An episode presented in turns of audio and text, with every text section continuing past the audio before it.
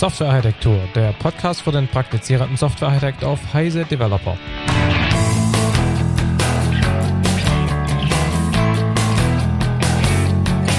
In dieser Episode geht es wieder um Middleware, dieses Mal aber um Middleware im Zusammenhang mit Java. Wir diskutieren schwerpunktmäßig JEE, aber eben auch andere Java Middleware-Themen. Am Mikrofon dieses Mal Stefan und Markus. Unterstützt von InnoQ, Itemis und Siemens.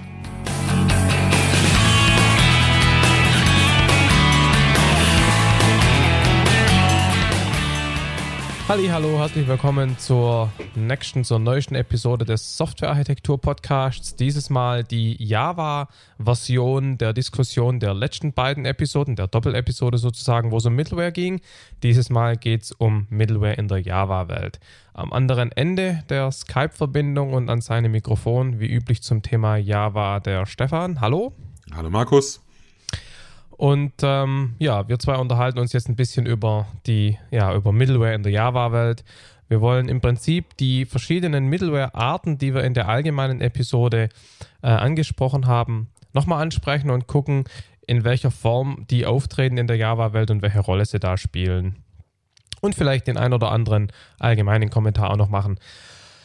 Stefan, vielleicht fangen wir an mit der äh, sozusagen ersten aller Middlewares in Java, die die standardmäßig seit dem, mit dem JDK schon seit äh, Urzeiten mitkommt. Java, Java RMI, Remote Method Invocation. Erzähl mhm. mal was dazu. Ja, können wir gerne machen. Also eine Generation fehlt sozusagen in Java, das ist die Generation der RPC-Middleware im klassischen Sinne, weil Java halt eine objektorientierte Sprache ist. Und ähm, es gab zwar vorher schon solche Initiativen, aber Java ist eigentlich die ähm, die das so ein bisschen Mainstream gemacht hat, in die Mainstream-Welt gebracht hat, dass man ähm, entfernte Objekte ansprechen kann. Das heißt, einen Aufruf einer Methode eines entfernten Objektes so aussehen lässt oder nahezu so aussehen lässt wie den eines lokal verfügbaren. Ähm, es gab damals schon Corba und ich kann mich gut daran erinnern, dass es damals eine großen, einen großen Aufstand gab, als RMI herauskam, weil Sun mit RMI auch ein eigenes Protokoll damals in Konkurrenz zu IOP ähm, herausgebracht hat, das heißt ähm, JRMP. Ähm, RMI funktioniert wie ähm, diese, wie eigentlich all diese äh, ähm, Middleware-Lösungen, die auf verteilten Methoden aufrufen oder verteilten Prozeduraufrufen äh, funktionieren. Es gibt auf der Client-Seite ähm, sogenannte ähm Proxys oder Stubs, auf der Server-Seite ähm, entsprechende ähm, Skeletons, auch wieder Stubs, die dafür sorgen, dass die Kommunikation über das Netzwerk versteckt wird. Das heißt, ein Client ruft einfach nur eine Methode eines Objektes auf ähm, dahinter verbirgt sich jedoch nicht das tatsächliche Objekt, sondern nur ein Platzhalter für dieses Objekt. Diese Implementierung verpackt dann den eigentlichen Methodenaufruf in einen Request, ähm, serialisiert ihn geeignet und schickt ihn über die Leitung zu einem Server. Auf dem Server gibt es das Spielchen rückwärts. Der Request wird entpackt und daraus wird ein Methodenaufruf gemacht, der nun beim tatsächlichen Objekt landet und dann geht das ganze Spielchen wieder zurück. Also RMI ist ähm, grundsätzlich erstmal äh, ein, ein synchrones Request-Response ähm. Das heißt, der Client und der Server müssen zur gleichen Zeit laufen und sie sind relativ eng aneinander gekoppelt. Das heißt, ähm, in vielerlei Hinsicht ähm, ist, die, ist die Bindung, ist die Grad der Bindung, die man zwischen Client und Server eingeht, relativ hoch. Ja, es gibt ja, es gibt ja verschiedene Arten von Bindung, über die man da ganz gern redet. Das eine ist die temporale Bindung. Das heißt, wenn ein Client eine, einen Aufruf wegschickt, erwartet er, dass der Server zu dem Zeitpunkt verfügbar ist und die Nachricht beantwortet. Zum anderen gibt es aber eben auch eine äh, Ab Verbindung, eine Abhängigkeit über die Schnittstelle. Das heißt also, wenn ich auf dem Server ein Objekt habe, das ein bestimmtes Interface implementiert, dann brauche ich exakt dieses Interface auch auf dem Client, also quasi das identische, ja, mehr oder weniger Class-File da kann man dann Einschränkungen machen ähm, in Java mit, mit struktureller Identität, aber wie auch immer, äh, struktureller Gleichheit. Und zum Dritten erzeugt man natürlich auch Strukturen, äh, zum Dritten erzeugt man natürlich auch Abhängigkeiten über die Datenstrukturen, also die Java Beans oder was auch immer, die da über die Interfaces ausgetauscht werden. Und ähm, ja. Ganz, ganz genau. Also diese Dimension oder diese, diese Diskussion über lose Kopplung, es wird immer ein bisschen leichtfertig geführt. Es gibt halt viele verschiedene Dimensionen, sondern nicht das immer. Du hast völlig recht. Es gibt nicht nur eine, sondern verschiedene. Die, die du genannt hast, ähm, sind alle dabei. Ich würde noch ein paar weitere erwähnen. Zum Beispiel eine, die man leicht vergisst, ist, dass häufig auf den beiden Seiten der Verbindung ähm, eine Middleware des gleichen Anbieters sitzen muss. Ja. Denn ähm, ähm, JRMP, dieses, äh, dieses native RMI-Protokoll, das irgendwann mal aufkam, benutzt man relativ selten. Ähm, in aller Regel benutzt man entweder ein proprietäres Protokoll ähm, eines Middleware-Anbieters, typischerweise eines Application-Server-Anbieters, oder man benutzt halt ähm, EIOP, das Corba-Protokoll. Je nachdem, was man da verwendet, kann also diese Abhängigkeit auch drin sein. Und es gibt, wie du schon gesagt hast, die Abhängigkeit von den von den Daten, die vielleicht, den, die vielleicht manchem gar nicht so recht bewusst ist. Also im Gegensatz zu Corba, wo es wirklich eine, eine datenorientierte Abhängigkeit ist, wo ich eine bestimmte Datenstruktur über die Leitung schicke, ähm, ist es bei Java äh, RMI typischerweise so, dass ich auf beiden Seiten wirklich die gleiche Version eines Class-Files brauche, also tatsächlich Code-Sharing ja, genau. betreibe zwischen den beiden. Man kann da ein ja. bisschen tricksen, indem man die gleiche Serial-UID in beide, auf beiden Seiten Genau, das habe ich gemeint vorhin, ja. Aber da muss natürlich trotzdem immer noch aufeinander passen. Das war so ein großer, eine große Abkehr damals, die RMI von Corba gemacht hat. Vielleicht sollte ja, aber gar nicht so wahnsinnig viel Zeit damit verbringen, ähm, Nur noch kurz, noch kurz eine ja, Sache, und zwar, wenn, wo wir gerade über die verschiedenen Abhängigkeiten geredet haben, eine haben wir natürlich alle noch vergessen, und zwar die semantische Abhängigkeit. Weil man natürlich heutzutage, wenn man Richtung, sagen wir mal, Webservices und so weiter redet, wo die Struktur als XML-Dokument übers Netz geht und es dann vielleicht auf beiden Seiten gar keine kompilierten Strukturen mehr gibt, ja, eine, eine semantische Abhängigkeit gibt es natürlich trotzdem. Also wenn halt der Client Datenstrukturen rübersendet, für die der Server nicht weiß, wie er damit umgeht, dann ist es vielleicht, führt es zwar vielleicht nicht zu einem Absturz im Sinne von Class Incompatible Error oder irgendwas. Aber natürlich kann er trotzdem inhaltlich vielleicht nichts damit anfangen. Klar. Also diese letzte Dimension sollte man vielleicht der Vollständigkeit halber noch erwähnen. Klar, das gilt natürlich allgemein äh, für, für, jede, für jede Kommunikation zwischen zwei Systemen. Wenn wir, ja. die, wenn wir die vollständig voneinander entkoppeln wollen, dann dürfen wir sie gar nicht miteinander kommunizieren lassen. Genau. ähm, wenn sie in irgendeiner Form was miteinander zu tun haben, müssen sie einen gewissen Anteil äh, an Gemeinsamkeit haben. Man kann aber vielleicht sagen, dass das bei RMI sehr weit geht. Also da akzeptiert Richtig, man genau. typischerweise, genau. dass, die, dass beide Seiten gemeinsam entwickelt werden. Das ist vielleicht auch ein bisschen ein Hinweis darauf, wann, wann denn RMI eine gute Wahl ist. Also es ist relativ selten so in sich eine gute Wahl. Also man, man baut heutzutage relativ selten eine, eine, eine Serverlösung einfach so mit RMI-Bordmitteln. Ähm, wobei sich das schon deutlich ver verbessert hat gegenüber früher. Mittlerweile kann man ähm, in Java 6 zum Beispiel ein inetd oder xinetd benutzt, um solche Server zu starten. Das macht es schon relativ robust. Aber trotzdem ist das vergleichsweise selten. Also relativ selten verwendet man das einfach so out of the box. Ähm, sondern typischerweise hat man halt dann äh, irgendeine andere Lösung. Kommen wir gleich zu Application Server, der auch intern irgendwie RMI, IO-Protokolle verwendet. Ähm, nichtsdestotrotz ähm, ist vielleicht wichtig zu sagen, dass, die, ähm, dass der Einsatzbereich immer dann ist, wenn ich im Prinzip eine Applikation schreibe, die halt zufällig auf, in separaten Prozessen, äh, ähm, ähm aus separaten Prozessen besteht, die miteinander kommunizieren wollen. Es ist weniger ja. die richtige Technologie, wenn ich zwei sehr lose gekoppelte, voneinander sich unabhängig weiterentwickelnde Systeme miteinander kommunizieren lassen möchte. Ja, ja, ja. Okay, ähm, Bevor wir dann übergehen zu den ähm, Java EE-Geschichten, also insbesondere EJB, JMS, Servlet Engine, nur noch kurz drei Worte ähm, zu Corba. Natürlich gibt es und gab es für Java schon seit jeher im Prinzip Anbindungen aller Mainstream-Orbs. Wir haben in der allgemeinen Episode ja über, über äh, Corba diskutiert und deshalb gehen wir jetzt hier jetzt in dieser Episode da nicht mehr groß drauf ein, richtig? Naja, wo du das gerade sagst, muss ich doch noch einen Satz dazu loswerden. Vielleicht ganz kurz erklären, wie der, wie der Zusammenhang ist. Bei Corba ist es ja so, dass man äh, mit, mit einer Interface Definition Language mit IDL das Ganze macht. Java war eigentlich das erste Mal, dass Mainstream wurde, dass man in der Programmiersprache das Interface definiert und das sozusagen ja. als IDL-Ersatz verwendet. Also es wird ein Java-Interface definiert, das ist der komplette Kontrakt. Und tatsächlich war das das erste Mal und ist immer noch äh, wesentliche, ein wesentlicher Ansatz an der Stelle, dass man aus dem Java-Interface heraus IDL generiert, damit man auch Clients unterstützen kann, die nicht Java sind. Also zum Beispiel ein C++-Client mit Java sprechen lassen kann. Das ist aber äußerst selten in der Praxis. Also das macht kaum irgendjemand, ähm, weil die Interoperabilitätsthematik nicht zu unterschätzen ist. Und, ja. ähm, und insofern ist es vielleicht ein bisschen, ja, sagen wir mal, eher so ein Checkbox-Feature, dass das auch noch irgendwie geht. In der Praxis ist das eher selten. Wenn schon, dann andersrum. Man generiert genau. aus IDL einen Java-Client, mit dem man vielleicht auf einen C++-Server zugreift. Genau, also mit anderen Worten, man definiert die Schnittstelle für die verschiedenen Systemlandschaften mit einer standardisierten Beschreibungssprache IDL. Das ist sozusagen der kleinste gemeinsame Nenner, was man IDL auch anmerkt. Und ähm, daraus wird dann eben ein Java-Interface, was für sich ein C++-Interface generiert und dann halt irgendwelche äh, Stubs in den entsprechenden Sprachen, die gemeinsame Daten eher basiert austauschen. Ganz genau. Gut, also, dann gehen wir Richtung JEE, J2EE oder nur EE, das hat sich ja irgendwann mal geändert. Ähm, wir haben da im Prinzip die, die drei Hauptthemen, nämlich ähm, Servlet Engines, JMS Server bzw. JMS Middleware und EJB Applikationsserver. Fangen wir vielleicht mit Servlets an, weil es die, ja, die einfachste Art von äh, Middleware in der Java-Welt ist. Genau, also ein Servlet ist nichts anderes als, ähm, als, das, als das, das, Programmiermodell, das man einsetzt, wenn man ähm, HTTP-Services implementieren möchte. Also wenn man etwas implementieren möchte, was auf HTTP-Requests reagiert, ein HTTP-Response zurückliefert. Ähm, das Programmiermodell ist sogar noch ein bisschen abstrakter und definiert einen Layer oben drüber, mit dem man im Prinzip generische Dinger machen könnte. Das hat sich im Nachhinein herausgestellt als eine überflüssige Abstraktion. Also ich glaube nicht, dass es irgendeine andere Implementierung von Servlet gibt, außer HTTP-Servlet. Mir ist zumindest keine bekannt. Ja, mir auch nicht. Die, die Schnittstelle ist relativ einfach. Es gibt für jede HTTP-Methode eine entsprechende Methode in dieser Schnittstelle, die man implementieren kann. Also do get, do post, do delete, do put. Ähm, und ähm, es gibt eine generische Process-Methode, in der man alle Requests abfangen kann. Und man bekommt halt einen HTTP-Request hineingereicht und man kann eine HTTP-Response erzeugen.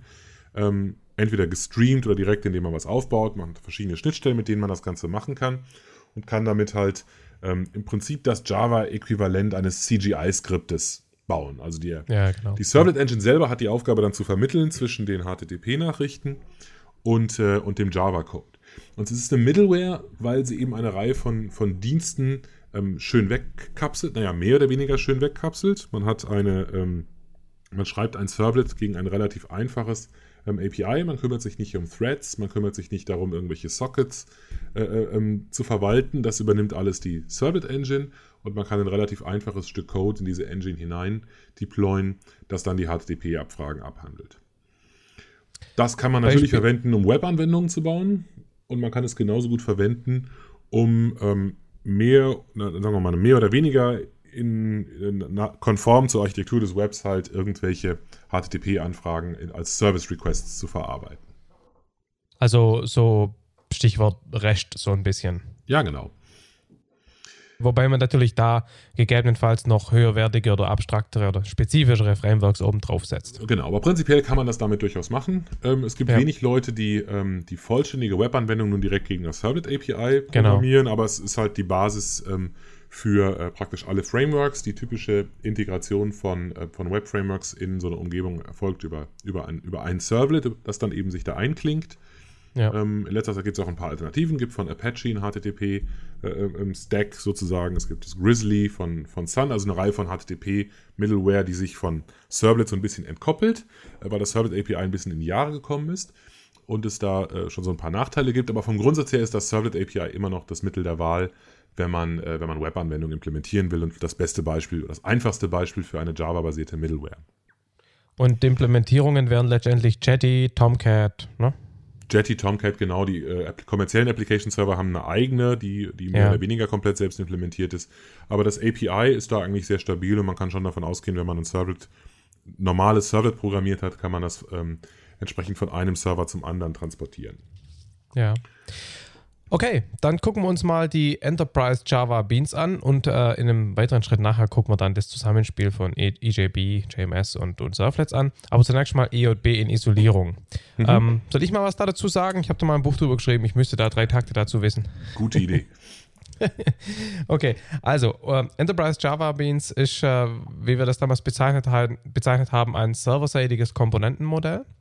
Sprich, das Ziel ist im Gegensatz zu Surflets, die Businesslogik einer Applikation, einer Multitier-Applikation ähm, dort zu kapseln. Es gibt verschiedene Arten von Komponenten, die sich in ihrem Lebenszyklus und in der Art und Weise, wie sie Requests verarbeiten, äh, unterscheiden. Und auch hier gilt wieder Middleware. Der Applikationsserver bzw. dessen EJB-Container äh, übernimmt eben bestimmte Aufgaben und im Falle von EJB ist es insbesondere Security, Transaktionen, und äh, ja, das ganze Thema Skalierung, also im Sinne von äh, Resource Pooling, Aktivierung, Passivierung und ähm, gegebenenfalls ja, Failover und, und, diese ganzen Geschichten. Funktionieren tut es so, dass äh, man die Businesslogik in einer Java-Klasse implementiert, die bestimmten Anforderungen genügen muss. In der älteren Welt bis EJB 2.x musste man von einem bestimmten Interface implementieren. Man musste so Lifecycle-Methoden implementieren, also von wegen, na, was passiert, wenn ich wieder aktiviert werde, was passiert, bevor ich mich deaktiviere, was passiert nach Erzeugung der, In äh, der, der Instanz und so weiter. Ähm, in der neueren EJB 3-Welt funktioniert das Ganze eben dann über Annotations, aber das Prinzip ist das gleiche. Das heißt, die Komponente muss einen Contract realisieren, eine Reihe von Services anbieten, mit, der, mit denen der Container auf die Komponente zugreift und sie eben so beeinflussen kann, dass sich die Komponente im Rahmen des Lifecycles richtig verhält. Es gibt drei verschiedene Komponentenarten. Es gibt die äh, Stateless Session Beans, also sozusagen Service Beans, die sind, wie der Name sagt, stateless und sie bekommen halt Methodenaufrufe mit und dann tut mir da drin irgendwas, returned und dann vergessen sie wieder alles. Die lassen sich natürlich sehr schön poolen, weil es keinen gescherten State gibt. Dann gibt es die Stateful Session Beans, die sich eben von den Stateless Session Beans darin unterscheiden, dass sie eben Zustand, Session-Zustand, Conversational State, wie so schön heißt, haben. Das heißt, ich kann sozusagen eine Methode setze ersten Wert aufrufen, dann eine Methode setze zweiten Wert und dann eine Methode berechne die Summe. Die Komponente kann sich diese beiden ersten und zweiten Werte merken, ähm, und zwar pro Client, pro Session. Und dann gibt es eben zumindest in der älteren EJB-Welt noch die Enterprise, äh, die Entity Beans, die repräsentieren so eine Art persistente Datenstruktur, ja, eine Entität eben, auf denen kann man Properties setzen, so Dinge kann man finden, so Dinge kann man speichern, so Dinge kann man erzeugen. Das ist in der neueren Welt, in der EJB3-Welt wurden die Dinge abgeschafft und es gibt jetzt eben äh, stattdessen äh, eine Persistenz-API, um letztendlich dumme Java-Beans ohne Container-Involvement, also reine Datenhalter persistent zu machen. Container bietet da zwei Services an, aber die Dinger, die man persistent macht, sind nicht mehr selber die Beans. Ja, habe ich irgendwas vergessen? Ähm, ich würde vielleicht noch ein bisschen ergänzen aus EJB3-Sicht. Also ähm, du hast gesagt, die, die, es gibt einen Kontrakt zwischen der Komponente und dem Komponenten-Container. Der ähm, besteht, wie du richtig gesagt hast, bei EJB2 darin, dass man halt ähm, in, bestimmte Interfaces implementieren muss, bestimmte Methoden implementieren muss, die dann vom Container aufgerufen werden. Bei, äh, bei EJB3 ist das alles sehr viel deklarativer. Es ist, es ist Annotation getrieben, das heißt, man deklariert, man gibt an, was für eine Art Komponente man da hat das kann bedeuten, dass man eine komplette Enterprise Java Bean Komponente implementieren kann mit einer einzigen Annotation in einer normalen Klasse. Hintergrund der Sache war eben, dass man vermeiden wollte, dass man ähm, jede Menge äh, Schnittstellen implementieren muss, die dann die entsprechende Java-Klasse sozusagen an das entsprechende Komponentenframework bindet. Bei einer reinen Potro-Implementierung mit Annotations gibt es eben keine solchen Abhängigkeiten, sondern es stehen eben nur ein paar Deklarationen drin. Ansonsten kann man eben mit plain old Java Objects arbeiten. Genau, das hat natürlich auch dramatische Vorteile. Also verglichen mit, äh, mit EJB2 ist EJB3 eine echte Offenbarung. Also es macht unendlich viel mehr Spaß, mit EJB3 zu arbeiten. Ich will da auch mal ein bisschen eine Lanze brechen, weil EJB ist so ein bisschen, äh, ähm, es ist ein bisschen in Mode gekommen, über einen langen Zeitraum ähm, halt auf EJBs herumzuhacken. Gab auch die große Gegenbewegung, kommen wir vielleicht gleich nochmal kurz drauf. Ähm, und äh, das ist auch alles ziemlich zurecht, würde ich sagen, weil EJB2 wirklich ein relativ ähm, äh, grauenhaftes Programmiermodell hatte. Bei EJB3 ist das nicht der Fall. Und äh, vielleicht muss man sich nochmal vergegenwärtigen, was man tatsächlich davon hat. Also ein schönes Beispiel ist, dass man ähm, Methoden in den Session Beans ähm, äh, implementieren kann und deren Transaktionalität ähm, deklarieren kann. Also man kann definieren, wie die sich aus Transaktionssicht verhalten. Und äh, ein Dienst der Middleware ist es dann, im richtigen, zum richtigen Zeitpunkt eine Transaktion zu starten, wenn eine Exception fliegt, die wieder zurückzurollen und auch Aufrufe an mehrere, äh, also Aufrufe an mehrere solcher Methoden unter einen gemeinsamen Transaktions- äh, äh, ähm, Regenschirm sozusagen zu packen. Das ist eine äußerst, ähm, eine, eine, äußerst nützliche Angelegenheit, weil man sich darum eben überhaupt nicht kümmern muss. Man interagiert mit der Datenbank und die Transaktion außenrum sorgt dafür, dass am Ende entweder alles oder gar nichts passiert. Schon angenehm. Ja, klar. Okay, ähm, ja, ich meine, ich glaube, niemand bestreitet, dass Komponentencontainer eine gute Idee sind. Die Frage ist eben, äh, wie sich die Programmiermodelle über die Zeit weiterentwickelt haben und neuere Programmiermodelle sind halt besser. Wen wundert's? Ja. Ganz genau. Ich wollte nur darauf hinweisen, es gibt viele Leute, die kennen halt noch EJB2 und, äh, und ja. würden, sich eher, würden, sich eher, erschießen, als das freiwillig zu benutzen und ich habe dafür eine gewisse Sympathie. ja. ähm, ich empfehle nur, dass man EJB3 nochmal eine Chance gibt. Also es gibt zum Beispiel, finde ich, keinen besonders überzeugenden Grund, wenn man sowieso schon EJB2 gemacht hat, ähm, jetzt nicht auf EJB3 zu gehen. Ähm, es gibt allerdings ja. zugegebenermaßen auch keinen Grund, wenn man äh, vorher schon die Nase voll hatte von, von EJB2 und vielleicht mit Spring was gemacht hat, gibt es jetzt auch keinen überzeugenden Grund, auf EJB3 umzustellen. Aber ja. es, gibt, es sind beides durchaus benutzbare Programmiermodelle ähm, und ähm, es gibt da keine einfache Antwort, was jetzt das Bessere wäre. Ja, wir werden übrigens irgendwann mal noch eine separate Episode wirklich zu Komponenten-Middleware machen, wo wir da ein bisschen tiefer einsteigen, wie so, solche Container funktionieren und wie dann zum Beispiel auch so Geschichten wie OSGI damit reinspielen. Das wollen wir jetzt mal hierbei belassen. Kommen wir zum Thema JMS-Server, Java Messaging Service.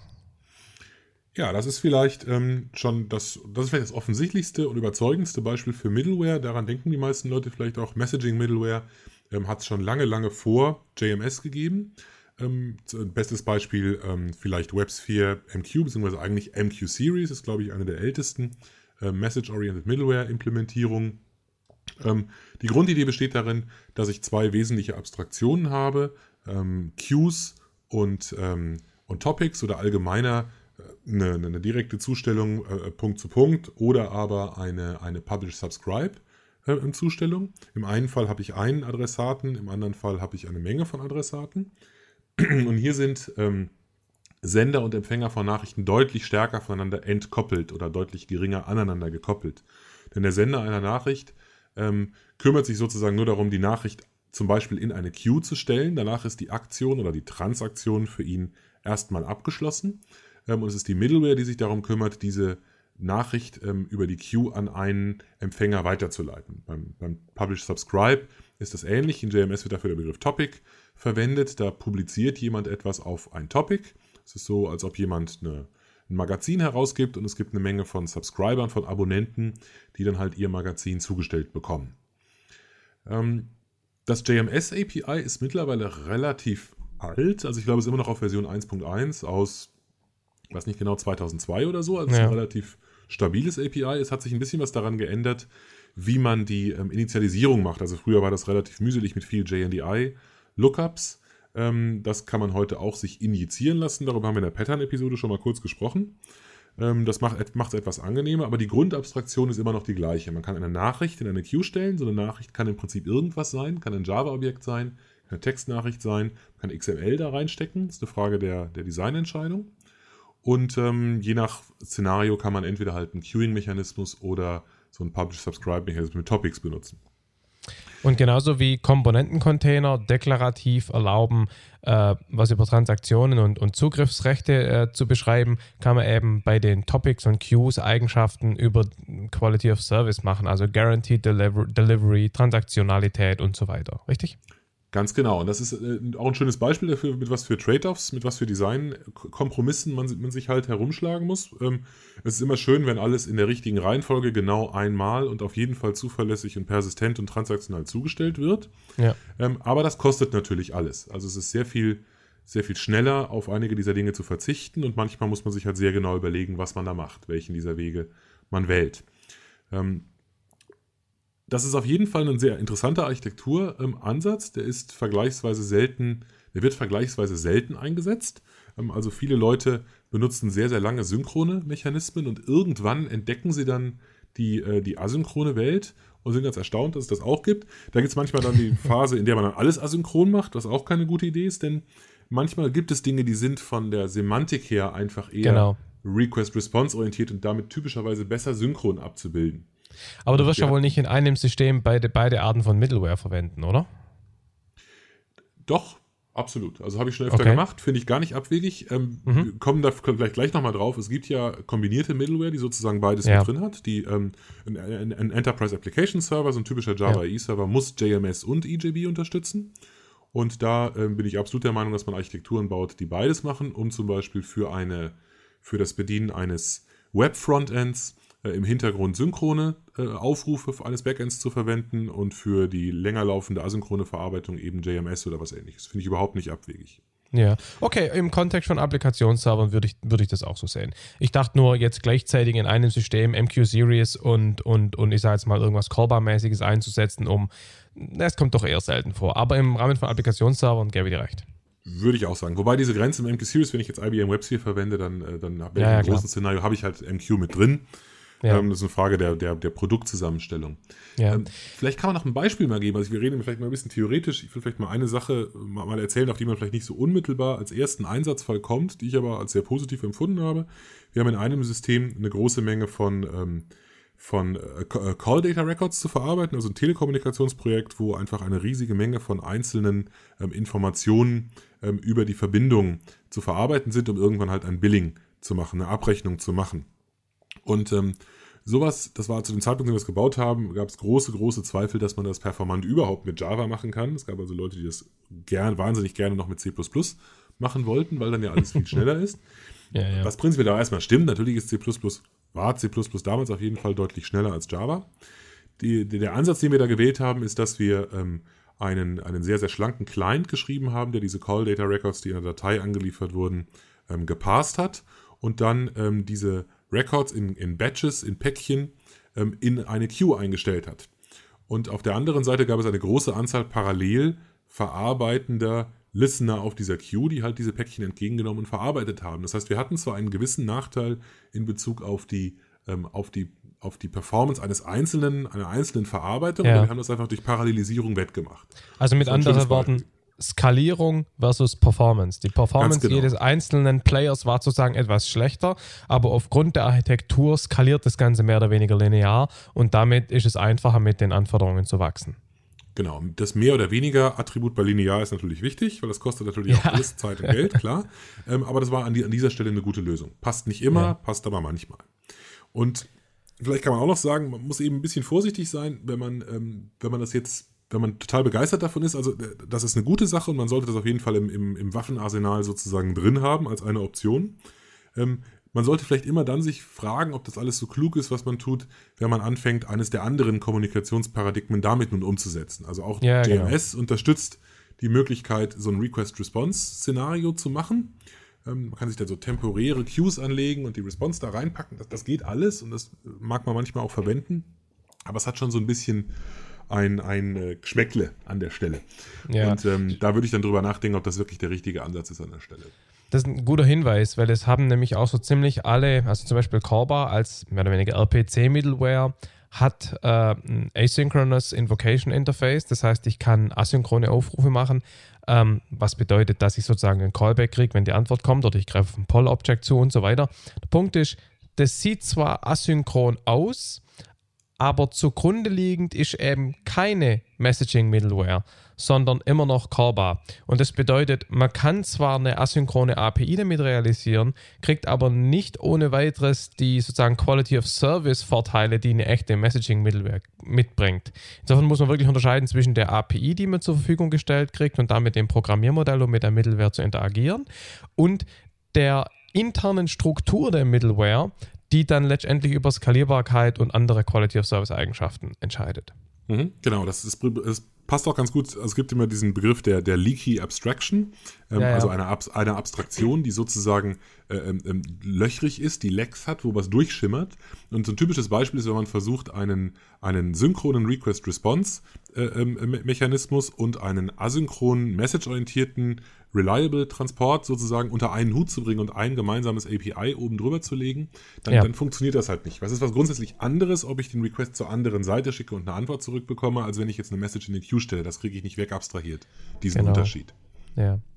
Okay, ähm, lass uns ein bisschen über Applikationsserver reden. Applikationsserver sind ja sozusagen, ich sag's mal, Hosting-Umgebungen, die diese verschiedenen standardisierten Java APIs, also Message Queues, EJBs, Servlets, unter einem Dach hosten und damit sozusagen und, und da dann eben auch Managing, Management-Schnittstellen anbieten und so weiter. Ähm, willst du auch noch drei Takte dazu sagen? Klar, also vielleicht sagen wir vorneweg, es gibt auch Leute, die bezeichnen einen Tomcat als Application Server. Ja, ja, ähm, ja. Es hat, also es hat niemand einen Trademark auf das, auf das Wort Application Server, deswegen kann man das machen. Ja. Ähm, und, und, es reicht auch oft völlig aus, vielleicht einen Tomcat oder einen Jetty zu benutzen, will ich gar nicht bestreiten. Aber wenn wir jetzt Application Server sagen, dann meinen wir im Java-Umfeld eigentlich Java EE Application Server oder ja. J2E Application Server. Und ähm, die sind ähm, in aller Regel hoffentlich zumindest ähm, zertifiziert. Das heißt, die müssen gewisse Dinge implementieren, um sich mit diesem Label schmücken zu dürfen.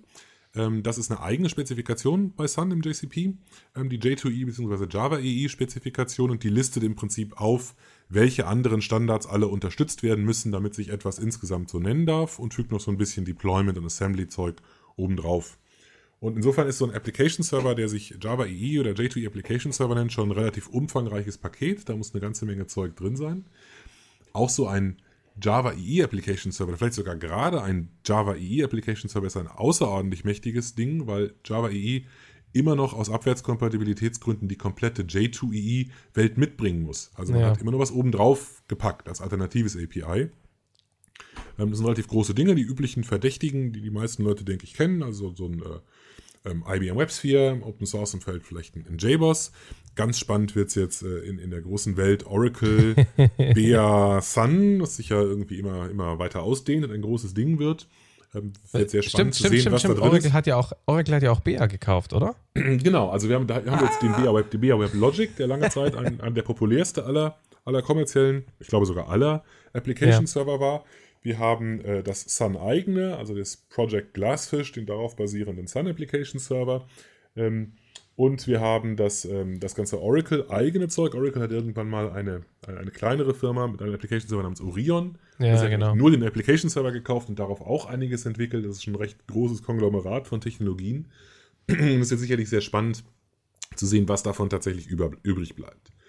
Ähm, nee, die Großen haben ihre Open Source Alternativen. Also ähm, Oracle BA Sun hat, das, äh, hat den Glassfish was eigentlich ein sehr guter Java E Application Server ist, kann man, kann man durchaus empfehlen. Also es nicht, hat nichts zu tun mit den schrecklichen Referenzimplementierungen, die Sun früher ja. rausgebracht hat. Die waren nur für Demo-Zwecke, selbst für die nur schlecht geeignet.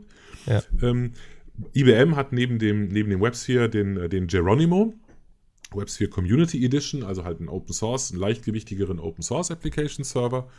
Ähm, spannende Sache zu sehen, wie sich das weiterentwickeln wird. Und dann gibt es natürlich noch die reinen Open Source Lösungen, ähm, ganz allen voran ähm, der JBoss Application Server von Red Hat mittlerweile, der so den, der, der Platzhirsch unter den Open Source EJB-Servern ist. Und auch wieder viele Projekte kombiniert. Was ja. wir gar nicht erwähnt haben, ist, es gibt natürlich auch im JMS-Umfeld diverse kommerzielle Produkte. Es ja. gibt die JMS-Server als Teil von Application-Servern und es gibt auch da ähm, Open-Source-Produkte, wie zum Beispiel das äh, OpenJMS. Mhm. Okay, ich würde vorschlagen, wir reden jetzt noch ein bisschen über Spring und dann mhm. gucken wir uns mal an, wie diese verschiedenen Technologien zusammenspielen, wann verwende ich was und so weiter. Mhm. Ähm, Sage ich vielleicht mal ein paar, drei, paar Takte zu Spring. Ähm, Spring ist ein, wie hast du so schön geschrieben hier, ursprünglich mal leichtgewichtige Alternative zu J2EE.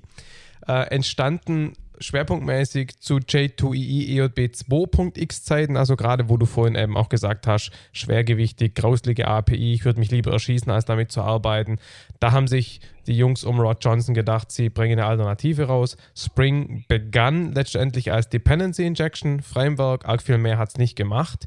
Ähm, dann kommt eben, also von Anfang an kam dazu, dass man über ein XML-File die Komponenten, sprich Bean-Instanzen, äh, ja, instanzieren und verdrahten konnte und dann die entsprechenden Implementierungsklassen bekamen dann per Dependency Injection die äh, entsprechenden Dependent Objects rein injiziert.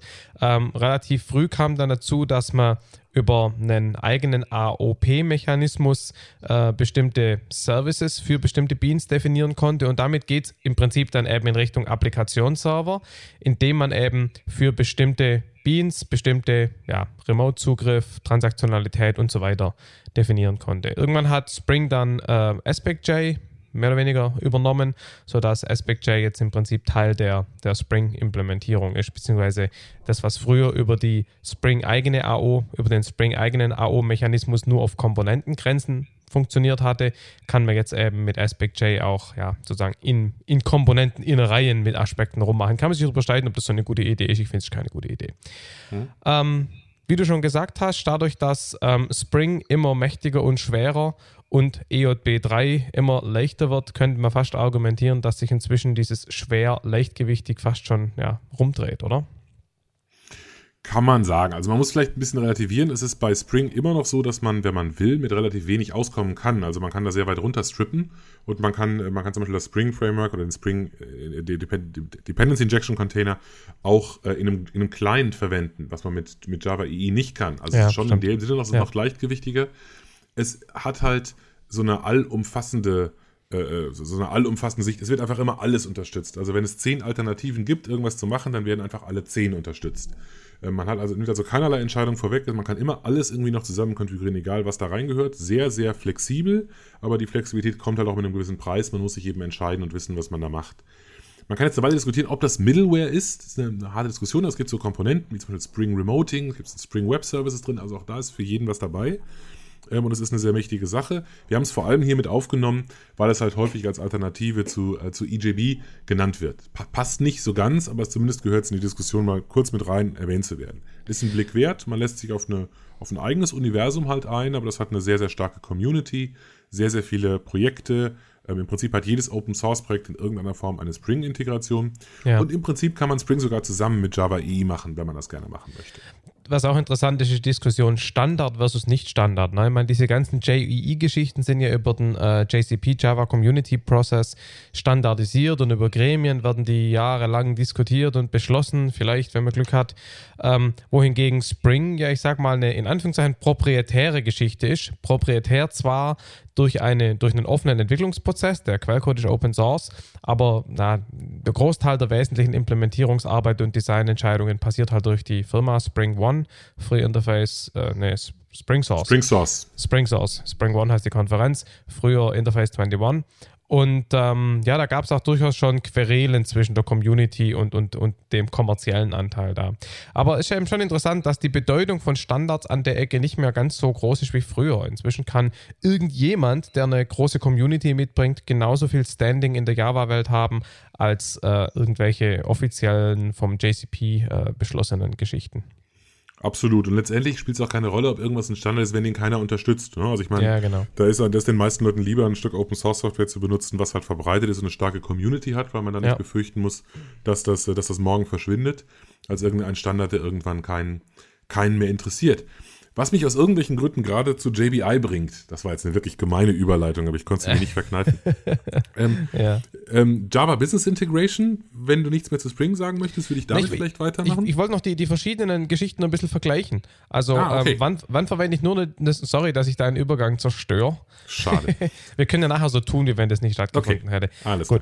Also, ähm, Nochmal kurz diskutieren. Reicht's, wenn, also angenommen, ich baue eine Webanwendung. Reicht's, dass ich da, sagen wir mal, Servlet plus Hibernate als Persistenzlösung einsetze äh, und vielleicht noch ein bisschen Spring in dem Servlet für meine Business-Logik-Verdrahtung oder äh, bringen mir Applikationsserver mit EJB und dem ganzen Zinnober drumherum so viel Mehrwert, dass sich das lohnt? Ich meine, blöde Frage, das kann man ohne Kontext nicht beantworten, aber vielleicht kannst du ein paar Guidelines nennen.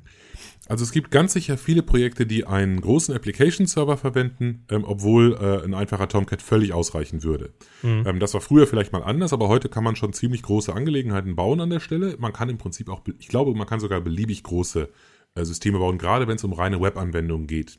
Ja. Ähm, Application-Server haben einen Vorteil, wenn es um die Integration in eine Enterprise-Umgebung geht. Also wenn ich zum Beispiel ein Mainframe-System habe, auf dem Mainframe läuft äh, läuft ein ZIX, ein Transaktionsmonitor auf, dem, auf, auf ZOS ähm, und ich muss da irgendwelche Transaktionen aufrufen.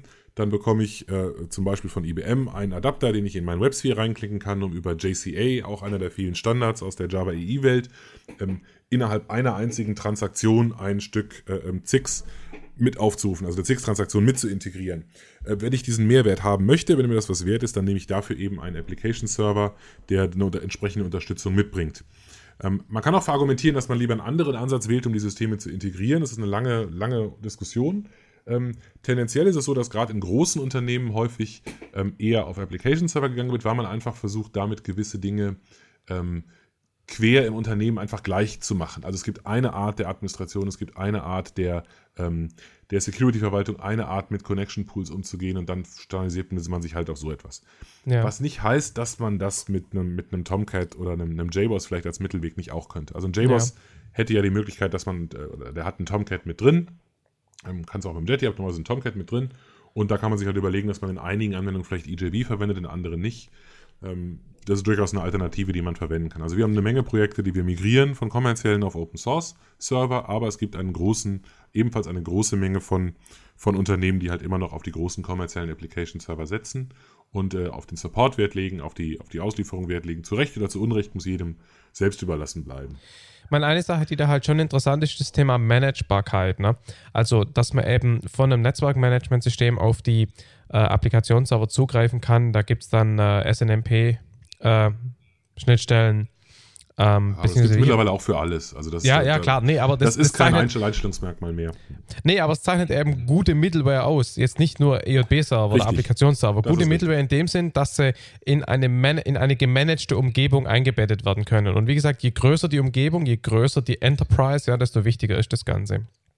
Mhm. Und um nochmal kurz auf einen Punkt zurückzukommen, wenn man architektonisch Bedarf hat, verschiedene Middleware-Formen einzusetzen, also Stichwort zum Beispiel EJB und Web, also Servlet und ähm, Asynchronität über JMS, dann sind Applikationsserver natürlich schon naheliegend. Und es gibt zum Beispiel eine Sache, die hat mal ähm, der Randy Schaub in einem SE Radio Interview erzählt. Die, also der Mensch ist Chefarchitekt von, äh, oder Chefarchitekt, weiß ich nicht, also jedenfalls wichtiger Mensch bei äh, eBay ich glaube Chefarchitekt. Und ähm, die haben eben alles das, was nicht absolut synchron passieren muss mit einer Webtransaktion, machen die so, dass der synchrone Anteil eine letztendlich Message in eine JMS-Queue eintütet, die dann aber letztendlich wieder im gleichen Applikationsserver rauskommt. Also da geht es nicht darum, dass man das Messaging einsetzt, um mit irgendeinem furchtbar großen anderen äh, lose gekoppelten System zu kommunizieren, sondern im Prinzip verwendet man das JMS als, als großen Puffer, der dann von Teilen des Applikationsservers abgefrühstückt wird. Und wenn man solche Architekturen baut, und es ist eine gute Idee, sowas zu bauen, jetzt gerade mit solchen asynchronen Anteilen, dann eignet sich natürlich integrierte Plattformen, sprich Applikationsserver, schon ganz gut. Ah, ich will das nochmal relativieren. Du hast recht, das Muster ist relativ üblich, dass man halt einen Web-Request zum Beispiel reinbekommt und den so, und dem Benutzer so schnell wie möglich Feedback geben will und deswegen die eigentliche Arbeit asynchron durchführt und das zum Beispiel in eine Queue reinpackt.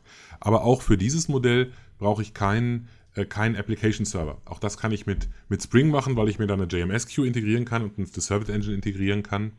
Ähm, also das ist, es war, war früher mal so, ist mittlerweile aber auch nicht mehr wirklich der Fall. Es ist dann eher eine Philosophiefrage, ob man mehr auf Open Source oder auf kommerzielle Software steht, wobei, wobei ich das gar nicht, wobei ich das gar nicht äh, suggerieren wollte. Also wenn ich sage okay. Applikationsserver, wollte ich nicht sagen kommerziell, sondern eben einfach nur JBoss zum Beispiel. Ähm, na gut, ja, ja ich brauche noch, nicht, brauch noch nicht mehr EJB dafür. Also ich kann auf EJB verzichten. Ist schon klar. JMS, klar. das meine ich. Ne? Das war, klar. Daraus wollte ich nur sagen. Klar. Okay, ähm, du hast vorhin einen schönen, eleganten Übergang zu JBI versucht. Den du äh, versaut hast. Den ich versaut habe. Aber ja. jetzt tun wir einfach so, ich hätte ihn nicht versaut. Äh, und du fängst jetzt einfach nochmal mit dem Satz an, was mich elegant und so weiter. Ja, was mich, habe ich, hab ich, schon, hab ich schon längst wieder vergessen, also machen wir einfach da weiter. ähm, außerdem war das ja auch ein bisschen unfair, was ich da gesagt habe, nur um die Überleitung hinzukriegen. Ähm, es gibt äh, ähm, neben, dem ganzen, neben den ganzen Themen, über die wir gesprochen haben, ähm, die schon ein bisschen älter sind, schon ein bisschen, bisschen längere Historie haben, ähm, auch das schöne Thema ähm, ESB, Enterprise Service Busse, generell SOA Middleware, also alles, was sich in diesem Kontext bewegt. Ähm, viele der Standards aus diesem SOA-Umfeld, darüber machen wir bestimmt noch eine separate Episode oder drei oder fünf, ähm, bewegen sich auf der, ähm, auf der Protokollebene, beschäftigen sich mit XML, beschäftigen sich nicht mit Java. Ähm, das macht natürlich die Leute im JCP ein bisschen unglücklich. Das macht auch Sun sehr lange unglücklich. Und man möchte natürlich auch da in irgendeiner Form ähm, mal einen guten Beitrag leisten. Das wäre ich schon wieder gehässig, nicht wahr? Ja, Gut, ja. Man hat sich, darauf, hat sich gedacht, es gibt, macht Sinn, einen Standard ähm, zu definieren, ähm, dem man den Namen Java Business Integration gegeben hat. Eine Sache, die man dabei auf jeden Fall kritisieren kann, ist, dass dieser Standard nichts mit Business zu tun hat, sondern das ist letztendlich ein Standard, der die interne Struktur, die internen APIs einer SOA-Middleware oder einer, einer, einer, im Prinzip einer beliebigen Middleware standardisiert. Mit anderen Worten, ähm, es, ist eine, es ist standardisierte Schnittstelle zwischen den Containern und deren Umgebung im Applikationsserver. Kann man das so sagen? zwischen den Komponenten, aus denen diese Container oder Busse bestehen. Ja, okay. Also mhm. innerhalb, innerhalb von Java Business Integration gibt es ein Konzept, das ist der Normalized Message Router, das ist sozusagen der Backbone, der Nachrichten durch die Gegend reicht. Und dann können sich sozusagen Java-Komponenten an diesem Ding registrieren, die Nachrichten entgegennehmen und irgendwie verarbeiten. Eine dieser Komponenten könnte vielleicht eine Orchestration Engine sein, die möglicherweise ein BPEL-Skript interpretiert, also diesen Ablauf so mit, mit Ablauf mit parallelen äh, nebenläufigen Aktionen oder so managt und das Ganze schön koordiniert und die würde über diesen Bus sozusagen mit anderen Komponenten integrieren, die daraus vielleicht äh, äh, ähm, Soap-Nachrichten machen oder aber per Java irgendwas aufrufen oder vielleicht irgendwas in eine Queue reinstellen. Also der Fantasie sind da keine Grenzen gesetzt. Mhm. Wenn, man, äh, wenn man gehässig sein möchte, und das bin ich gern, dann kann man sagen, äh, JBI standardisiert Eingabe, Verarbeitung, Ausgabe. Das ist also ein, ja. das ist ein sehr, sehr generischer Standard. Ja, ich habe es ähm, immer als Middleware, Middleware bezeichnet. Middleware, Middleware, ja, genau. Also es, ist, äh, es gibt kein Problem, dass man nicht mit einer zusätzlichen Indirektion lösen genau. könnte. Ähm, und so ein bisschen ist das da so. Es hat das Hauptproblem vielleicht von JBI ist, dass ausgerechnet äh, ähm, IBM und BEA äh, sich geweigert haben mitzumachen und gesagt haben, nein, nein, solche Dinge standardisieren wir lieber auf, auf Protokollebene, auf, auf Drahtebene mit irgendwelchen Web-Service-Standards, nicht auf API-Ebene. Deswegen gibt es eine begrenzte Anzahl von, äh, von äh, Unternehmen, die sich da dran gehängt haben. Aber mittlerweile ist das durchaus respektabel. Es gibt ähm, diverse, die das, die das unterstützen. Ähm, bei Sun zum Beispiel ist das Cbion-Produkt, TIPCO unterstützt das ganze Ding. Und es gibt auch Open-Source-Implementierungen, wie zum Beispiel äh, Service Mix oder demnächst Swordfish aus dem Eclipse-Umfeld, das sich, das sich mit auf JBI standardisiert hat und damit theoretisch verspricht, dass ich meine Middleware modular erweitern kann. Das ist vielleicht die Brücke zu dem, worüber wir eigentlich reden. Also wir reden über Middleware. Ja, genau. JBI würde es mir erlauben, eine Servlet Engine, äh, eine, eine, eine Orchestration Engine vom Anbieter A und den Web Service Stack vom Anbieter B, beide Open Source, zu kombinieren mit der kommerziellen JBI-Implementierung von irgendeinem großen. Da spielt das ja ist dann das im, Leistungsversprechen da drin. Da spielt ja dann im Prinzip auch potenziell OSGI eine Rolle, ne? Weil OSGI ja auch ganz gern verwendet wird, um Applikationsserver intern zu strukturieren, um die weiter zu modularisieren und eben auch vielleicht dynamisch Dinge austauschen zu können.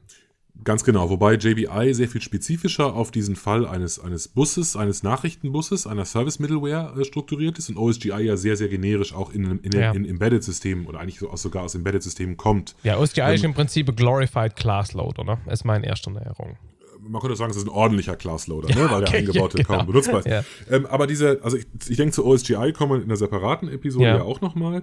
Ähm, es ist vielleicht noch interessant zu sagen, dass es auch mittlerweile Bestrebungen gibt, JBI und OSGI zusammen zu mixen. Ja. Und es gibt sogar ein, ein Projekt, das ähm, Eclipse Swordfish-Projekt, also Schwertfisch, Swordfish, ähm, das so eine, so eine SOA-Runtime bauen möchte. Und dazu nicht nur OSGI und JBI, und sind natürlich sämtliche Standards aus dem WS-Destar äh, zusammenmixt, sondern auch noch SCA mit dazu. Ja, Übergang, und das ist was, Übergang. Was, du, was du gerne magst. Ja. insofern übergebe ich dir mal. Also dir, dir gönne ich den Übergang, ja, aber meine werden mir hier versauen. Okay, also SCA, Service Component Architecture, ähm, finde ich persönlich ganz interessant, habe aber noch kein Projekt damit gemacht. Ähm, geht wahrscheinlich vielen so. vielleicht da noch drüber reden. Ähm, was mir daran gefällt, ist, dass es ähm, die erste Middleware ist, die ich kenne, also außer von irgendwelchen homegrown Nischengeschichten, die zwei interessante Dinge tut. Nämlich zum einen hierarchische Komponentenstrukturen und zum anderen definiert sie bei Komponenten nicht nur, was eine Komponente anbietet über irgendwelche Schnittstellen, sondern sie hat eben ein vernünftiges Port-Konzept, wo eben auch definiert wird, welche äh, sozusagen Dienste eine Komponente von ihrer Umgebung nutzt. Das heißt, man kann einen geschlossenen Abhängigkeitsgraph hinmalen. Und im Prinzip ist SCA halt eine, eine Middleware, die, die ähm, ja genau diesen hierarchischen Ne, also ein, ein Komponententyp besteht intern aus verdrahteten Instanzen anderer Komponententypen ähm, ja, die das eben umsetzt. Und diesen Ansatz finde ich persönlich sehr nützlich. Hierarchische Dekomposition ist ein Pattern, das sehr, sehr gern, sehr, sehr viel verwendet wird. Und es ist ja im Prinzip der erste Standard, bei dem ich das tatsächlich umgesetzt gesehen habe im Rahmen von Mittelbar. Ich habe mich da, wo ich das zum ersten Mal gelesen habe, habe ich mich extrem schnell zu Hause gefühlt. Ähm, ich habe aber dann aufgrund ja, wie ich mich halt weiterentwickelt habe, mehr Richtung DSL zur modellgetriebenen Entwicklung, habe ich das Thema dann nicht mehr äh, im Detail verfolgt. Ähm, spielt SCA eine nennenswerte Rolle dieser Tage? Also es gibt ein paar Unternehmen, die sehr stark auf SCA setzen. Das sind äh, vor allem die großen. Also Spring ist mit dabei bei der Standardisierung von SCA. Das macht auch ein Open Source, äh, nein, ein offenes Konsortium, dessen Namen ich im Moment nicht präsent habe. Mhm. Müssen wir in den Show Notes vielleicht nachliefern. Ja. Ähm, aber ähm, äh, es hat noch keine so wahnsinnig große Verbreitung in tatsächlichen Projekten. Ähm, das erinnert mich ein bisschen an, äh, an äh, Corba Components, die fallen mir nämlich ein als etwas, ja, das ja, auch genau. schon hatten. Also die hatten auch angebotene.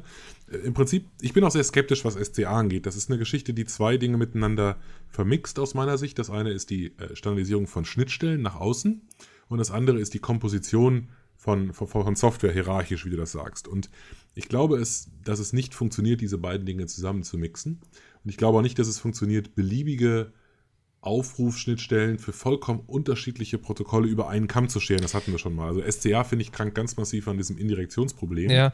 Und ich bin insofern relativ skeptisch. Also ähm, ich, ich finde, äh, ich denke, was, was ich, ich sag, hm, SCA ist sozusagen der letzte und meines Erachtens beste Vertreter einer Art von Middleware, die heutzutage eigentlich keiner mehr so richtig will. Und das ist, glaube ich, das, was du meinst mit dem, dass die interne Struktur und das Anbieten von Diensten nicht so richtig zusammenpasst. Wenn man heute Richtung Serviceorientierung und Enterprise-Integration denkt, geht es ja viel mehr darum, dass man sagt, man bietet eine standardisierte Schnittstelle an, REST oder WS Stern basierend und was dahinter passiert, ist mir sowas von egal. Na? Genau, also insbesondere ist mir halt typischerweise auch egal, was der dahinter vielleicht noch so aufruft. Das, das ist schon richtig. Also ich, genau, ich rufe den auf. Eine, natürlich ist mir für die Implementierung wichtig, das machen. Genau. Insofern, deine, deine Aussage ist vielleicht richtig. Es ist im Prinzip die, der Höhepunkt einer langjährigen Entwicklung ähm, und das ist der ultimative Standard für Kontrollfreaks. Also wenn ich die, das Gefühl genau. habe, ich kann meine gesamte Anwendungslandschaft in meinem, also ein riesiges Ding kann ich einfach von oben nach unten hierarchisch durchstrukturieren. Nach meiner Erfahrung klappt das nicht. Naja, das aber der Punkt ist ja eben, wo, wo zieht man dann eben wieder Sollbruchstellen ein? Also sozusagen der, der größt granulare Begriff im Rahmen von SCA ist ja das System. Das besteht in eben aus Composites, die wiederum aus Komponenten bestehen. Es spricht ja nichts dagegen zu sagen, so ein System kriegt dann nach außen hin wieder einen Webservice und dient dann in dieser serviceorientierten Welt mehr oder weniger wieder als Blackbox. Weiß nicht, ob die SCA-Leute sich das so gedacht haben, aber wenn man SCA eben wirklich mehr sieht als Strukturierung für die, oder Framework oder Ansatzstandard, Middleware für die interne Strukturierung versus der Public-Schnittstelle, die dann eben über Webservices abbietet, ich denk, abbildet, ich denke, dann macht es vielleicht ein bisschen mehr Sinn. Ja, ja, und weil ich ja immer das letzte Wort haben muss, muss ich noch ergänzen, dass ich mich dann frage, wofür ich das noch brauche. Also wenn ich, sobald ich das sage nach außen, habe ich sowieso, nach außen lasse ich das sowieso nicht sichtbar werden. Ich sehe das System nicht, das so groß ist, dass ich dafür SCA brauche und ja, genau. den Namen verdient, ein eigenes, eigener Service zu sein. Ja. Also das, das, ich habe da Geschmacksfrage. Ja, nee, nee, ich, ich, ich gebe dir schon recht. Und die Tatsache, dass es sich nicht so richtig wie Wildfire, wie es so schön heißt, verbreitet, ähm, bestätigt es ja vielleicht auch. Ich meine, nochmal, dieses dieses Thema hierarchische Dekomposition ist extrem nützlich. In Embedded-Systemen wird sehr, sehr, sehr viel so gemacht. Mit diesem quasi Muster. Aber da spielt nicht SCA keine Rolle. Mhm. Aber gut, okay. Ähm, damit vielleicht haben ein Punkt, den ja? wir noch, Entschuldigung, vielleicht ein Punkt, den wir noch ergänzen können bei SCA. Was SCA unter anderem auch mitbringt, ist ein, ist ein Programmiermodell. Und das ja. überschneidet sich so ein bisschen mit unserem nächsten Thema. Ich wollte nur wieder was für die Übergänge tun. Ja, ja, ja. Diesmal werde ich ihn die auch nicht zerstören. Also in, äh, Im SCA gibt es halt ein eigenes Programmiermodell, wie man diese Dienste aufruft. Im Prinzip natürlich unabhängig davon, wie sie implementiert sind. Ist auch so ein Ideal dieser Middleware-Welt. Ich mache mach die Protokolle unsichtbar. Die Leute, die das aufrufen, müssen das alles gar nicht mehr wissen, was da tatsächlich unten drunter äh, über die Leitung geht. Ähm, ich glaube, dass ich damit so ein Problem habe, schimmert immer schon so ein bisschen in meinen Formulierungen ja, ja, durch. Genau, ja. Ähm, äh, SCA versucht das auch. Also dieses Modell kann im Prinzip auch einfache lokale ähm, EJB-Aufrufe vielleicht machen oder einfach nur Java-Interfaces aufrufen, genauso wie es Web-Service oder angeblich auch REST aufrufen kann. Ähm, und es konkurriert insofern in der Web-Services-Welt mit den dafür bestehenden Standards. Also da gibt es natürlich auch entsprechende Middleware, die ähm, immer auch ein Programmiermodell für Web Service Server und Web Service Client, man sagt eigentlich Web Service Provider und Web Service Consumer mitbringt. Mhm. Das war mal über einen längeren Zeitraum äh, JAX RPC zusammen mit JAX M. Man erkennt auch die Wurzeln da wieder. Also JAX RPC, ähm, ja. das Java API für XML RPC oder so ähnlich, äh, ist ein API, das sehr, sehr ähnlich aussieht zu Corba oder RPC oder RMI. Also ich verstecke halt Aufrufe hinter so einer prozeduralen Schnittstelle, nur dass sie unten drunter halt als Soap-Messages zum Beispiel über HTTP ausgetauscht werden. Ja. Und äh, es gab parallel dazu JAX-M, das Java API für XML Messaging, das sich eher an diesen Messaging-Paradigma ausrichtete und also Soap-Messages expliziter machte. Eine Zeit lang gab es diese beiden parallel, dann war JAX-M irgendwann tot. Hat mir eigentlich immer besser gefallen, aber wollte irgendwann keiner mehr haben. da kann man wieder sehen, was man auf meine, auf meine Prognosen geben kann, vielleicht viel. Ähm, und es gibt einen gemeinsamen Nachfolger von JAX RPC und, äh, und JAX M, der heißt JAX WS, ähm, äh, Java API for XML Web Services. Ähm, der orientiert sich ähm, recht stark ähm, an diesem RPC-Gedanken, hat so ein bisschen Messaging mit drin, aber eigentlich nur so als, als Afterthought, sage ich mal. Und ähm, ist eines der, eines der APIs, die von so einer Middleware typischerweise unterstützt werden, um eben eine Programmierung von Web Service-Consumern und Providern zu unterstützen. Okay. Ähm, da gehen wir aber, glaube ich, nicht so im Detail drauf ein, weil das ist wirklich was für eine Web-Service-Episode. Ja, genau. Ne, oder? Und was mich ein bisschen wundert, ist, dass du in den letzten zwei Minuten das Wort Recht nicht verwendet hast äh, als Abgrenzung. Oder habe ich, hab ah, ich da geschlafen? Weiß nicht. Nee, können wir gerne noch mit aufnehmen. Also es gibt mittlerweile, es gibt mittlerweile ja äh, durchaus auch in der Java-Welt eine gewisse Einsicht, dass die, äh, dass die Web-Service-Idee ähm, und der WS-Todesstern ähm, nicht unbedingt die beste aller Ideen war. Das ist eine Ansicht, die ich ziemlich fundamental teile. Ähm, und es gibt auch in der Java-Welt mittlerweile eine Unterstützung für das, ähm, für das Konzept REST, Representational State Transfer. Das ist im Prinzip die Architektur des Web ähm, und der, die Idee, dass man HTTP und die anderen Standards des Webs so verwendet, wie sie gedacht sind, verwendet zu werden. Ähm, das dauert ein bisschen länger und da rede ich auch immer zwei Stunden, wenn ich einmal anfange. Ich versuche mich also kurz zu fassen. Es gibt dafür auch einen, einen JCP-Standard, der heißt JAX RS, das Java API for RESTful Web, for RESTful Web Services. Und ähm, dieser Standard wiederum wird natürlich auch von der entsprechenden Middleware implementiert und erlaubt es sehr, sehr einfach, ähm, ähm Ressourcen im Sinne einer, einer REST- ähm, einer REST-Architektur zu implementieren. Ähm, das ist etwas, was sicherlich auch im Blick wird. Auch davon gibt es zahlreiche Implementierungen, zum Beispiel von JBoss im Rahmen des Glassfish-Projektes mit Jersey auf Basis des RESTlet-Frameworks. Also auch da kann man sich entsprechend Middleware-technisch austoben.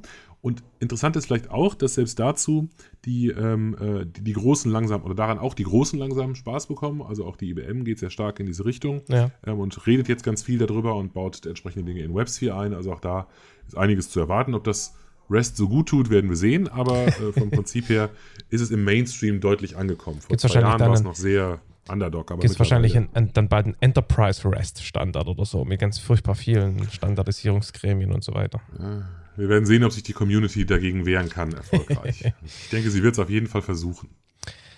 Okay, damit sind wir mehr oder weniger am Ende dessen, was wir vorbereitet hatten. Ähm, so vielleicht Wir hatten noch so einen Exoten. Ja, das Gigaspaces-Zeug, ne? Genau. Also wir wollen nicht so wahnsinnig viel Werbung für einen Anbieter machen, ja. ähm, aber äh, Gigaspace hat eine Implementierung dieser Spaces-Idee ja. und damit eine etwas andere Art von Middleware. Ähm, ein kommerzielles Produkt, das das Ganze verteilt und im Cluster macht. Ähm, vielleicht können wir auch noch von, äh, von, von anderen ähm, Technologien sprechen. IBM hatte, mal, IBM hatte mal diese T-Spaces. Weißt du, ob es die noch gibt mir, von IBM? Ich bin mir nicht sicher, ob es das noch gibt, muss ich sagen. Ähm, es gibt noch eine Open-Source-Implementierung die einen Blick wert ist. Die heißt der Blitz. Mhm. Ähm, und das Blitz-Projekt, also wirklich so geschrieben wie, der, wie das deutsche Wort Blitz, Blitz Java Spaces ähm, ist eine Implementierung des Java Spaces. APIs ist auch ein Standard-API aus dem JCP von Sun ähm, und ist für Experimente auf jeden Fall sehr gut geeignet. Nach meinem Kenntnisstand, ich glaube nicht, dass das geändert hat, ist Blitz immer noch ähm, Single Server, das heißt keine verteilte, geclusterte Umgebung mhm. wie Gigaspaces. Mhm. Aber für so einen ersten Ansatz sehr nett und möglicherweise auch nett, wenn man halt noch eine andere eine andere Architektur für die Umgebung macht und den Space sozusagen nur als Koordinationsmechanismus benutzt. Ja, ja. Da haben wir letztes Mal drüber geredet, ne? im Prinzip dieses Blackboard-Dingens, wo man sozusagen Aufgaben einstellt und die gegebenenfalls dann repliziert werden über verschiedene äh, Prozessgrenzen hinweg und dann sich eben Worker quasi der Aufgaben rausnehmen, arbeiten, ausführen und dann neue Aufgaben reinlegen. Ganz genau. Ja, wie du letztes Mal schon gesagt hast, eigentlich schade, dass man damit nicht öfters arbeiten darf ähm, aber ist halt nicht Mainstream. Irgendwann gibt es ja, noch, das, dann noch das Thema Cloud Middleware und Grid Middleware im Zusammenhang mit Java, aber ich glaube, das sprengt unsere Episode hier definitiv. Insofern sollten ja. wir das sein lassen. Machen wir, machen wir lieber eine separate Episode zu ja, Cloud klar. Computing und Grid genau. Computing und dann passt genau, das. Genau, Aber mit Sicherheit nicht sofort. Äh, schon ein paar Grundlagenthemen abhandeln. okay, dann äh, haben wir es soweit. Noch ein Final Last Word von deiner Seite? Also vielleicht generell, wir haben ja natürlich jetzt durch die Struktur unserer Episoden jetzt einen relativ starken Fokus auf Java. Ja. Ähm, und ähm, vielleicht kann ich da als, als, Abschluss noch den Appell rausgeben, dass es sich lohnt, auch mal über den Tellerrand da hinauszuschauen. Ähm, es gibt zum Beispiel eine ganze Reihe von, von sinnvollen Produkten, von sinnvollen, äh, von, im weitesten Sinne Middleware-Produkten, die eben zufällig nicht in Java implementiert sind und sich trotzdem auch in einem Java-Projekt nutzen lassen. Ich gebe ein Beispiel dafür. Ein, ein, eine Sache, über die wir nicht großartig thematisiert haben, ist, dass JMS ein API und kein Standardprotokoll ist. Ja. Also ich kann, kann dann zwar meinen Code portieren von einem JMS-Server auf einen anderen, so Gott will, aber ich habe keine Interoperabilität, sondern nur Portabilität. Es gibt mittlerweile einen Standard, der, das, äh, der die Kommunikation zwischen solchen Messaging-Middleware-Lösungen äh, definiert. Der nennt sich AMQP. Ja. Und von AMQP gibt es eine Implementierung in Erlang, was eine ganz hervorragende Plattform für die Implementierung ja. von höchst skalierbarer, verteilter, äh, ewig laufender Software ist. Die heißt RabbitMQ. Und zu diesem RabbitMQ gibt es auch ein Java API, mittlerweile sogar ein JMS API. Es spricht überhaupt nichts dagegen, dieses Stück Open Source Software zu installieren. Halt in, nur, dass es zufällig in Erlang äh, implementiert ist, sollte niemanden davon abhandeln, äh, abhalten, es zu verwenden. Ja. Und ähm, das, denke ich, ist auch nochmal ein Blick wert, wenn man in diese Richtung gehen will. Thema, Thema REST wird es noch expliziter, aber das sparen wir uns auf. Genau. Für eine andere Episode. Okay, alles klar. Dann danke fürs äh, Mitmachen, danke fürs Zuhören und äh, bis zum nächsten Mal. Ciao. Bis zum nächsten Mal. Vielen Dank fürs Runterladen und Anhören des Softwarearchitektur Podcasts. Unterstützt von InnoQ, Itemis und Siemens. Der Podcast wird produziert von Michael Stahl, Stefan Tilkoff, Markus Völter und Christian Bayer und ist gehostet auf dem Heise Developer Channel unter www.heise.de slash developer slash podcast. Wir freuen uns über jegliches Feedback via Mail, Kommentaren auf der Webseite oder als selbst aufgenommenes MP3 bzw. als Anruf auf unserer Voicebox. Kontaktmöglichkeiten finden sich im Detail auf der Webseite. Alle Episoden des Podcasts sind lizenziert unter der Creative Commons Non-Derivative 3.0 Lizenz. Das bedeutet, die Episoden als Ganzes können für nicht kommerzielle Zwecke verwendet werden. Änderungen sind nicht erlaubt und es muss immer die Quelle angegeben werden. Näheres unter creativecommons.org.